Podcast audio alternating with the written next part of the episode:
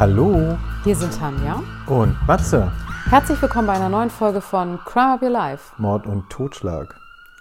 Tanja, bevor wir zu meinem Fall kommen heute, habe ich mal so was ganz Allgemeines. Ähm, du guckst ja manchmal sicherlich auch mal so ja, spannende Filme mit Schurken. Sagt man Schurken heute noch? Also ich nicht. Das ist so ein bisschen altdeutsch, ne? Ist so. Ja, jedenfalls also Fieslinge, sagen wir mal so. Wusstest du, dass die von äh, laut Apple kein iPhones in dem Film nutzen dürfen? Oh nein, Nee. das ist ja spannend. Ja, ne? Das hat Apple verboten. Ach. Ich wusste gar nicht, dass das geht, dass die es untersagen können, dass die in Filmen halt keine iPhones benutzen Das dürfen. wundert mich auch. Okay. Weil das, image-schädigend ist. genau. Krass, oder? Ja, das ist ja interessant. Gut. Aber in meinem Fall, ich weiß gar nicht, nee, da gab es noch gar kein iPhone. Wann spielt er denn? Das war Anfang der 90er. Mhm. Gab es noch keins, ne? 94? Nee, ich glaube, das war um die 2005 oder 2007 oder Stimmt, irgendwas. ja. In dem, ja. Gut, also, bei mir geht es darum, um den Dachdecker Frank Gust. Sagt ihr der was? Nee, Der wurde auch bekannt als Rhein-Ruhr-Ripper. habe ich auch noch nie gehört. Nee? Dann fangen wir mal an. Und zwar mit Catherine, die seit 1994 als Urlauberin in Deutschland unterwegs ist. Und auf ihrer Reise will die 28-jährige Südafrikanerin Geld sparen und schlägt sich deshalb als Anhalterin durch. Zu dem Zeitpunkt war das ja noch üblicher als heute. Klar. Also heute sieht man gar keine mehr in der Straße, ne? Manchmal sehe ich am Kreisel Richtung Berlin zur Autobahn. Also hier in Anhalter. Hamburg. Hier in Hamburg, genau. Ja, okay. Ja, da habe ich aber auch ganz lange keinen mehr gesehen. Mhm. Aber ich fahre auch nicht mehr so oft in die Richtung. Ich frage mich aber, ob jemand noch jemanden mitnimmt, ne? Wenn man sich Ja. das heute noch so ich würde das machen. Also ja, es kommt drauf an. Ist ja immer Sympathie auch ein bisschen. Stimmt.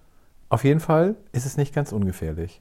Weil man weiß ja nie, zu wem man ins Auto einsteigt. Doch was dem Mädchen am 8. September passieren wird, kann man sich nicht mit seinen schlimmsten Albträumen vorstellen. Denn da war der Dachdecker Frank Gust unterwegs und er war sehr gefrustet und fuhr durch die verregnete Nacht. Schon länger plagten ihn finstere Gewaltfantasien und an diesem Tag wird er sie erstmals in die Tat umsetzen. Bei Duisburg sieht er die Frau am Straßenrand. Nun läuft alles ab wie nach einem Programm.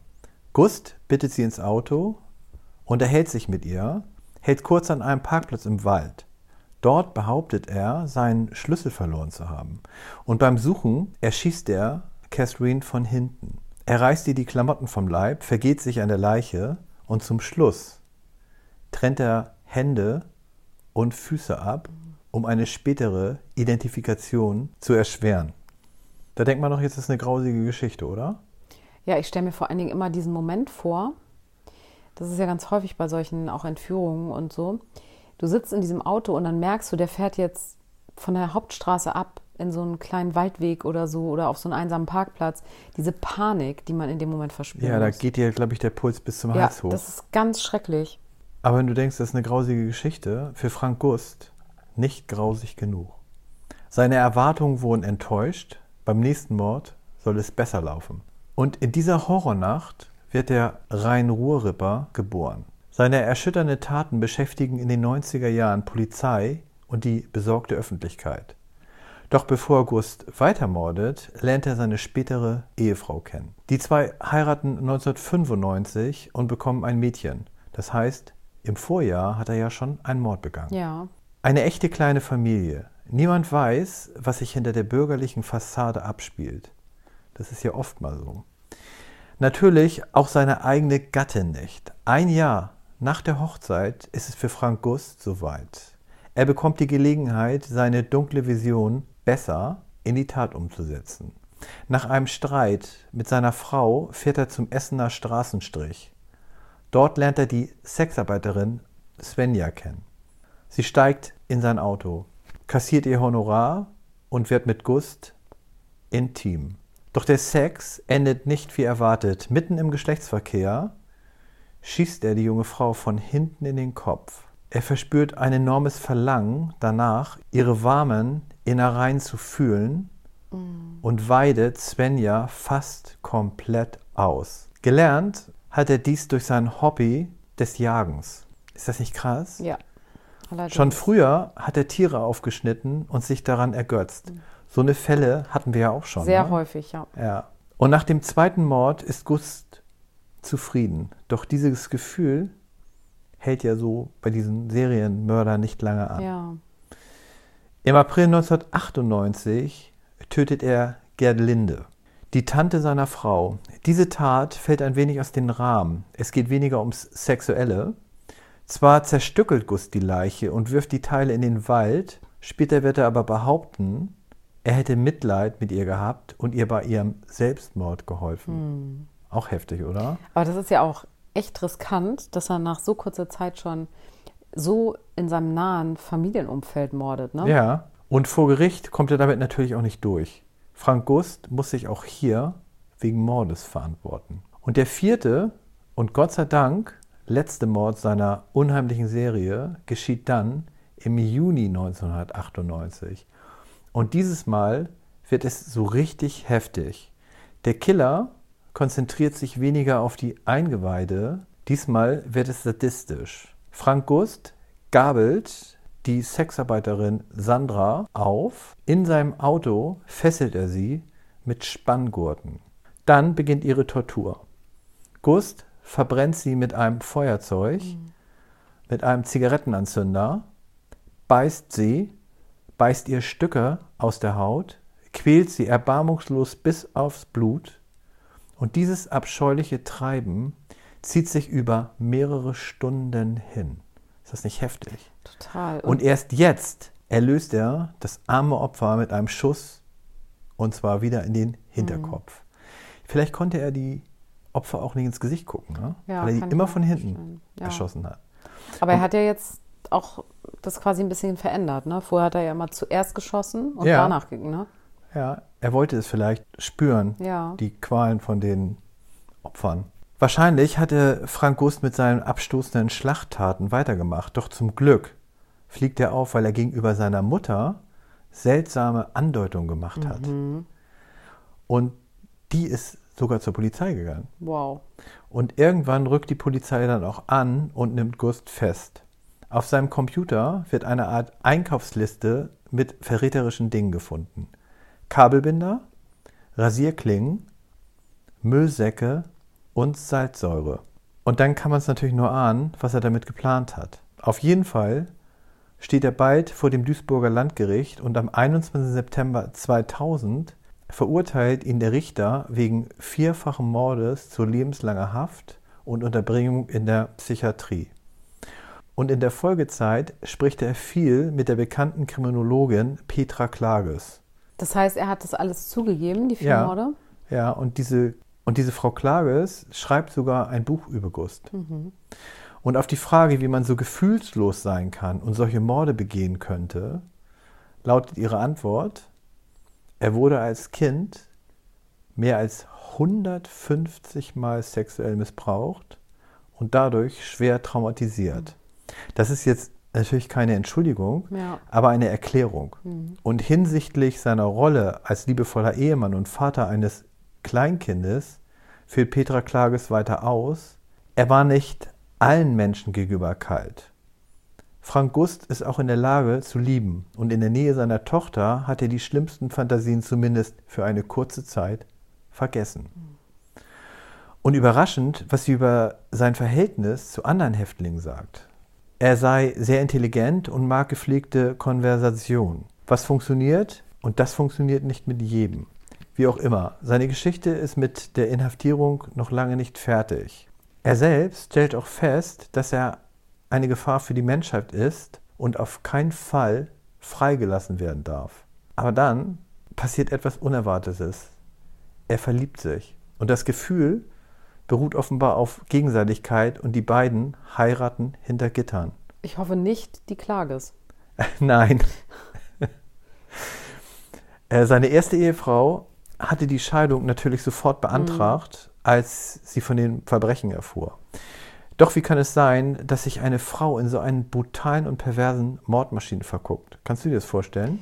Ich habe da mal eine Dokumentation drüber gesehen. Mhm. Also das gibt schon einige Frauen, die sich in Häftlinge verlieben und eben an das Gute glauben.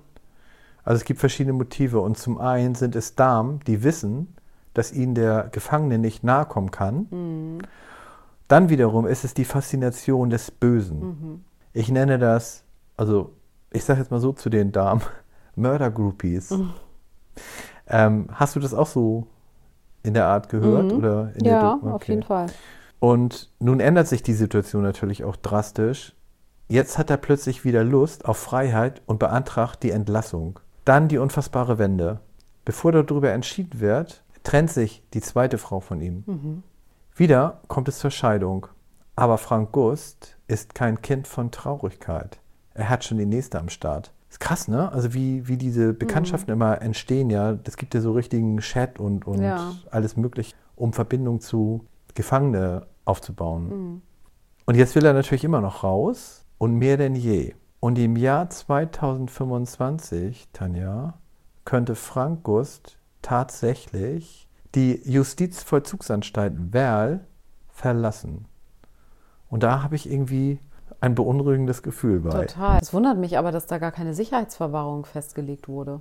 Ja, das habe ich mich auch gewundert. Aber vielleicht war das zu dem Zeitpunkt auch noch nicht so. Das aber könnte man das nicht noch später machen? Ich weiß es nicht. Ja, Tanja, ich fand diese Geschichte jetzt auch ziemlich brutal. Sehr. Und ja, das ist, knöpft eher an deine Geschichte vom letzten Mal an. Das stimmt. Ähm, dann kommen wir mal zu deiner heutigen. Ich könnte mir vorstellen, du hast mal wieder was aus Amerika. Selbstverständlich. Siehst du? Und zwar geht es heute nach Texas und es geht um Paris Bennett. Und Paris hat sich überlegt, wie kann er seiner Mutter am meisten wehtun? Was könnte seiner Mutter? Seiner Mutter, ja. Heftig. Wie kann er sie so verletzen, dass sie daran zugrunde geht? Was es gibt ja sogar auch Kinder, die ihre Eltern umbringen. Ja. Ne? Das kann ich mal gar nicht nachvollziehen. Ja. Und er hat sich auch überlegt, was wäre das Allerschlimmste? Was wäre noch schlimmer für seine Mutter, als sie zu töten? Und zu quälen höchstens. Und darauf hat er eine sehr brutale Antwort gefunden. Und als er sich die Frage gestellt hat, war er 13 Jahre alt. 13? 13. Paris Mutter Charity hat selber schon einiges erlebt, denn ihre Mutter wurde verdächtigt, den Vater getötet zu haben. Sie wurde damals aber von der Jury freigesprochen, aber Charity war sich immer sicher, dass ihre Mutter was mit dem Mord oder dem Tod des Vaters zu tun haben könnte. Und ihre Mutter hat auch das ein oder andere Mal so Andeutungen gemacht, dass sie genau wusste, wie sie die Jury manipulieren kann.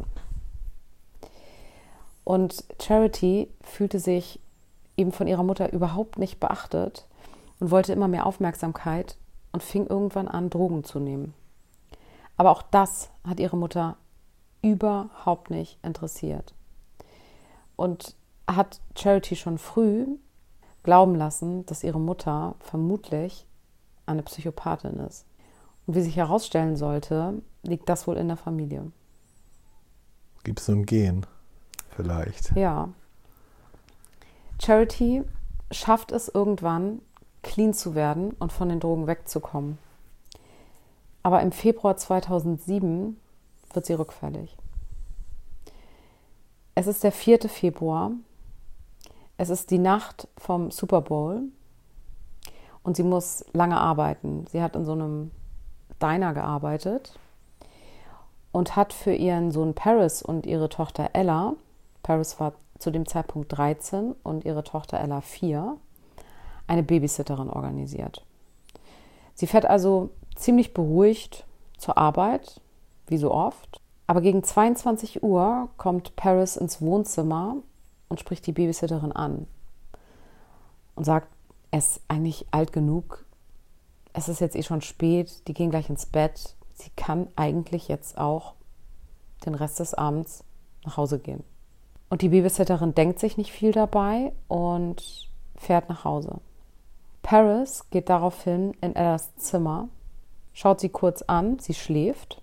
Er fängt an, sie zu würgen und sticht insgesamt 17 Mal auf seine vierjährige Schwester ein. Wie sich später herausstellt, hat er auch gar nicht tief gestochen, sondern immer nur so ganz leicht rein. Er wollte die vielleicht gar nicht töten? Er wollte sie vermutlich töten. Ach so, okay. Vielleicht hat er nicht so viel Kraft gehabt. Mm, die Kraft hatte er wohl. Paris hat aber später Interviews gegeben zu dieser besagten Nacht und er hat gesagt, dass er das einfach genossen hat, das Messer wieder rauszuziehen. Und das hat er bestimmt so langsam so rein. Genau, ja. ganz langsam, nur so ein bisschen rein und langsam wieder raus, weil ihn dieser Schmerz, den seine Schwester empfunden hat, eben erregt hat. Und das hat auch dazu geführt, dass er, man ist sich nicht ganz sicher, ob er wirklich seine Schwester auch sexuell missbraucht hat, aber auf jeden Fall fand man Sperma auf dem Bett der Schwester. Als sie tot ist, telefoniert er erstmal sechs Minuten mit einem Freund. Man weiß nicht genau worüber. Da hat er auch der Freund nicht gesagt? Er hat nichts erzählt. Okay. Er legt auf und ruft die Polizei an. Und ich habe mir auch das Telefonat angehört, das er geführt hat. Und man hört, also ich finde, er macht den Eindruck, dass er wirklich verzweifelt ist in dem Moment. Und er sagt eben, dass er seine Schwester aus Versehen getötet hat. Er sei einfach, ich sag mal, durchgeknallt und hat seine Schwester als Dämon gesehen. Und ihr Kopf war ein brennender Kürbis. Und deswegen, weil sie ein Dämon war, musste er sie eben mit dem Messer angreifen. Mhm. Und deswegen war es eben angeblich aus Versehen. Und man hört dann auch, wie die Dame am Telefon eben fragt, ist sie tot? Und er weiß es nicht genau. Und dann erklärt sie ihm, wie er sie wiederbeleben kann. Mhm. Und er sagt, das macht er sofort und er zählt dann auch. Ne? Man zählt ja immer dann, wie oft man drückt und so. Ja. Er zählt auch laut. Später bei der Obduktion wird man herausfinden, er hat gar nichts gemacht. Das heißt, der wird am Telefon gewesen sein, hat gezählt und so getan, als würde er gerade seine Schwester wiederbeleben und hat es aber nicht. Mhm. Da merkt man, wie, wie der neben sich stand in so einer Situation, weil er sich das natürlich hätte denken können, dass man das im Nachhinein nachweisen kann. Und besonders überraschend ist das, weil er hochbegabt war. Also er hatte einen extrem hohen IQ er hatte eine ganz tolle und enge Beziehung zu seiner Schwester. Er hatte allerdings wenig Freunde und er hat schon früh Schwierigkeiten gehabt, sozial zu interagieren. Aber mit seiner Schwester war das wohl anders. Und als er klein war, das hat später seine Mutter erzählt, hat er ganz häufig seinen Kopf mit aller Wucht gegen die Wand geknallt und mit einem Messer rumgefuchtelt, war ganz aggressiv. Und seine Mutter hatte ihn sogar mal als Kind in eine Psychiatrie eingewiesen. Aber nach einer Woche wurde er entlassen. Und jetzt hatte ich ja schon gesagt, dass ihre Mutter eben vermutlich den Vater getötet hat. Und Paris Vater wurde später mit einer paranoiden Schizophrenie diagnostiziert. Das heißt, vermutlich seine Großmutter und sein Vater hatten beide eine psychische Störung. Mhm. Im Interview erzählt Paris später, dass er an dem Tag, an dem 4. Februar, schon den ganzen Tag richtig wütend war. Und er hatte ganz stark das Bedürfnis, jemandem weh zu tun. Er wollte jemanden verletzen. Und zuerst hatte er überlegt, die Babysitterin zu verletzen. Dann ist er von seinem Plan abgewichen und hatte sich überlegt, einfach auf die Straße zu gehen und sich irgendjemanden rauszusuchen. Und dann kam ihm eben die Idee, seine Schwester zu töten. Aber krass eigentlich, weil er mit der ja eigentlich ein sehr gutes Verhältnis hatte. Genau. Er hat das auch nicht gemacht, weil er seine Schwester gehasst hat, sondern er war so wütend und vermutlich insbesondere auf seine Mutter, weil sie wieder rückfällig geworden war. Mhm. Er wollte eigentlich seine Mutter damit. Er hat sich überlegt, was ja. könnte seiner Mutter am meisten wehtun. Und da hat er gedacht, wenn, sie, wenn, wenn er ihr beide Kinder nimmt. Mhm. Denn er wusste, die Schwester wird tot sein und er im Gefängnis. Und seine Mutter wird damit beide Kinder verlieren. Und ihm war klar, dass nichts seine Mutter so sehr verletzen würde wie das. Da kannst du mir vorstellen, wie der mit 13 schon getickt hat ne? ja, ne? und wie er gedacht hat. Genau. Und dementsprechend hat er eben seine Tat begangen, hat sich schuldig bekannt und hat 40 Jahre bekommen. Ja, in Amerika sind die ja nicht so zimperlich. Ja, mhm. wobei er vielleicht nach 20 Jahren schon raus kann. Das wäre übrigens im Jahr 2027. Allerspätestens im Jahr 2047 wird er aber definitiv entlassen. Da stelle ich mir auch die Frage der Sicherheitsverwahrung bei solchen Menschen, Ja, die genau. Aber das, was ich gelesen habe, ist wirklich, er kommt definitiv dann raus.